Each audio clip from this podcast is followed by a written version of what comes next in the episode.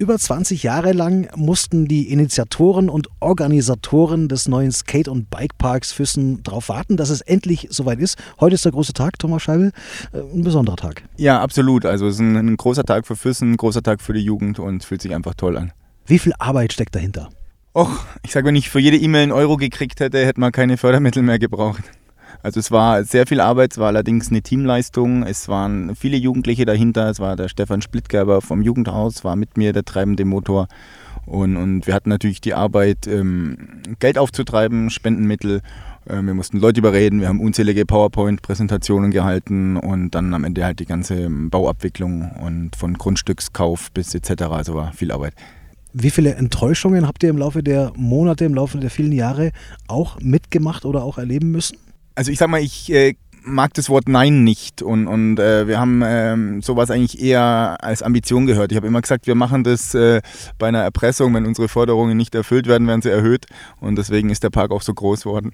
Es gab ja aber trotzdem auch Gegenwehr für euer Projekt. Ja, es ist äh, ähm, sicherlich, der ein oder andere hat äh, nicht verstanden, dass man einfach für die Jugend was tun muss äh, und dass das eigentlich äh, sehr wichtig ist. Und ähm, wir haben tolle Überzeugungsarbeit geleistet, aber ich sage mal, das beste Argument war natürlich, dass wir ähm, aktiv Geld auf den Tisch gelegt haben. Und mit EU-Fördermittel und Spenden waren das ja fast 280.000 und dann konnte einfach keiner mehr Nein sagen. Du hast jetzt auch, Thomas, in deiner Rede, die du gehalten hast, jetzt zur Eröffnung des Skate- und Bikeparks, ein paar ganz, ganz deutliche Worte auch ausgesprochen bezüglich Gegenwehr, bezüglich Gegenstimmen, bezüglich Menschen, die sich gegen das Projekt gestemmt haben. Also das Problem ist, dass das oft zugezogene sind. Ich sag mal, ich kenne viele Skateparks, äh, ähm, auch aus meiner Jugend, die dann immer wieder von Leuten, die kommen hierher von weit weg, die haben keine eigenen Kinder, die haben kein Heimatgefühl, die sind in dem Ort nicht verwurzelt, nicht verbunden, die wollen einfach nur ihre Ruhe haben. Und, und äh, da, wo sie waren, hat es ihnen wohl auch nicht gefallen. Und die kommen zu uns und wenn die sich dann über Sportveranstaltungen beschweren, die es seit 30 Jahren einmal im Jahr gibt, äh, die dann mit Leserbriefen und mit Protestaktionen etc., dann frage ich mich, warum gehen die einfach nicht wieder dahin, wo sie hergekommen sind. Wie weit ging das mit der Gegenwehr oder wie weit oder wie nah an dich heran ist es gekommen? Äh, hast du persönlich auch gerade stehen müssen teilweise? Also es ging so weit, dass äh, ein Nachbar, der hat einen E-Mail-Verteiler, da waren 15 Leute drin, von äh, Polizei bis Bürgermeister.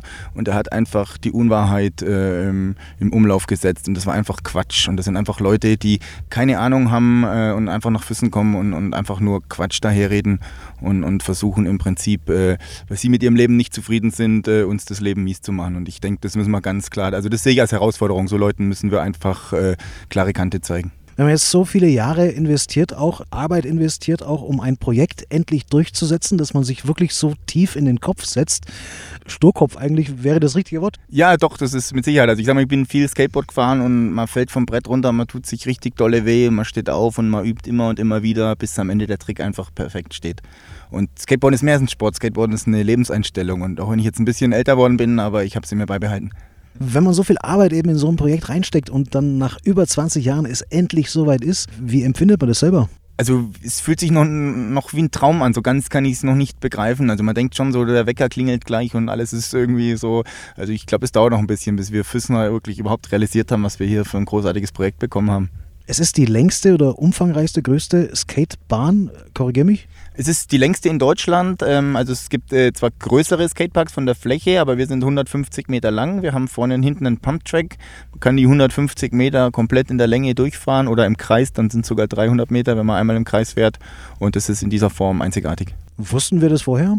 Ähm, also wir schon, aber wir haben natürlich äh, nicht, äh, wir haben versucht, den Ball ein bisschen flach zu halten. Um, um ich habe ehrlich gesagt auch schon von Anfang an immer gedacht, äh, wir müssen mit dem Ferrari in Verhandlungen gehen, dass wir mit dem Golf rauskommen, aber es ist äh, beim Ferrari geblieben.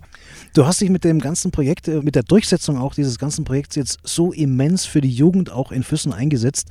Möchtest du dich in Zukunft äh, noch mehr einsetzen für die Jugend? Oder ich frage mal direkt, weil das kam so ein bisschen bei deiner Rede raus, dass du schon, ich weiß nicht, vielleicht auch ein bisschen politisch ambitioniert bist.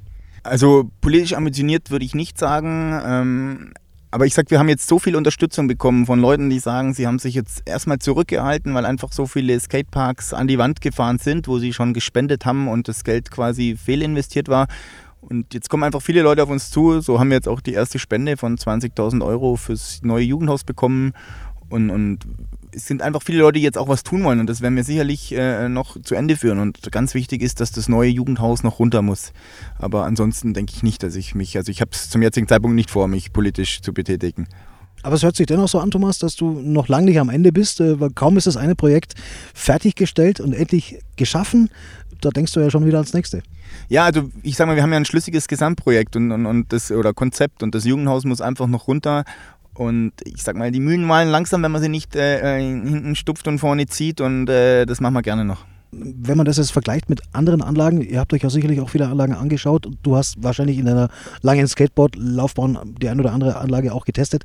Wie ist die Anlage jetzt, unsere Anlage im Vergleich zu anderen?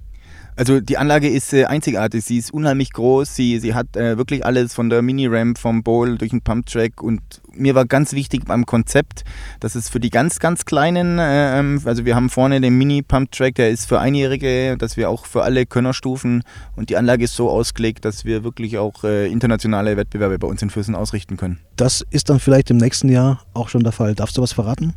Ähm, also ich weiß die Fakten noch nicht genau, aber äh, wir sind dran, dass äh, Red Bull für den Qualifier der Pumptrack-Weltmeisterschaft nach Füssen kommt. Aber ich sage, die Chancen stehen nicht schlecht. Vielen Dank und wie sagt man, Skate or Die? Ganz genau, Skate or Die.